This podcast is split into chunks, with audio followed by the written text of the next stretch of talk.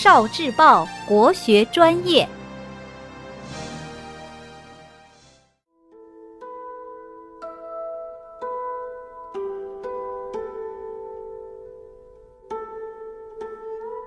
故事宝盒，同盟训，故事三则。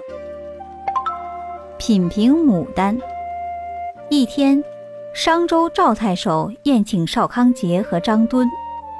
张敦相貌俊美，才智出众，因此他自视甚高，在席间一直高谈阔论，完全不把邵康节放在眼里。说着说着，张敦说到了洛阳牡丹。赵太守就对张敦说：“邵康节是洛阳人，他对牡丹非常了解。”于是邵康节说：“洛阳人中看见根就能分出花的高下的，那是最了解牡丹的；看见枝叶能分出高下的，那是其次；看见花骨朵才能分出高下的，那是最下等的。您刚才所说的。”是下等的知花者的见解。张敦听了，沉默不语，心里又是惭愧又是佩服。为学之道。刘安世，字弃之，北宋大臣，以执剑闻名，被人们称为殿上虎。他曾经和吕本中说起他年少时的一件事。那时。刘安世在洛阳求学，老师是司马公。两年后，他完成了学业，去向老师辞行。他问司马公：“老师，我学习了这么久，还不太明白为学之道是什么？”司马公说：“为学最根本的就是要诚实。”刘安世还不太明白。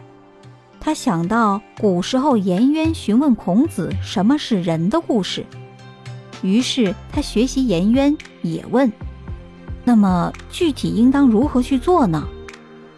司马公回答说：“从不说虚假狂妄的话开始。”从那以后，刘安世对为学的根本就是诚实这句话奉守不渝，一日也不敢忘记。徐姬反省自己。徐姬，北宋人，字仲车。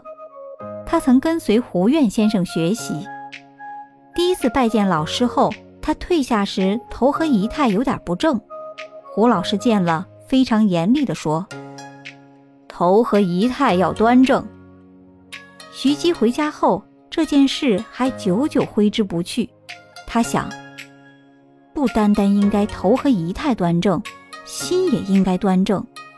从此以后，他时时注意端正自己，不敢有不正的心思。后来有一次，他穿着整齐的官服去拜见大官，回家后又思索此事：拜见大官都必须穿着官服，那么早晚拜见母亲，怎么能随随便便不穿官服呢？于是。他早晚拜见母亲时，也一丝不苟地穿上官服。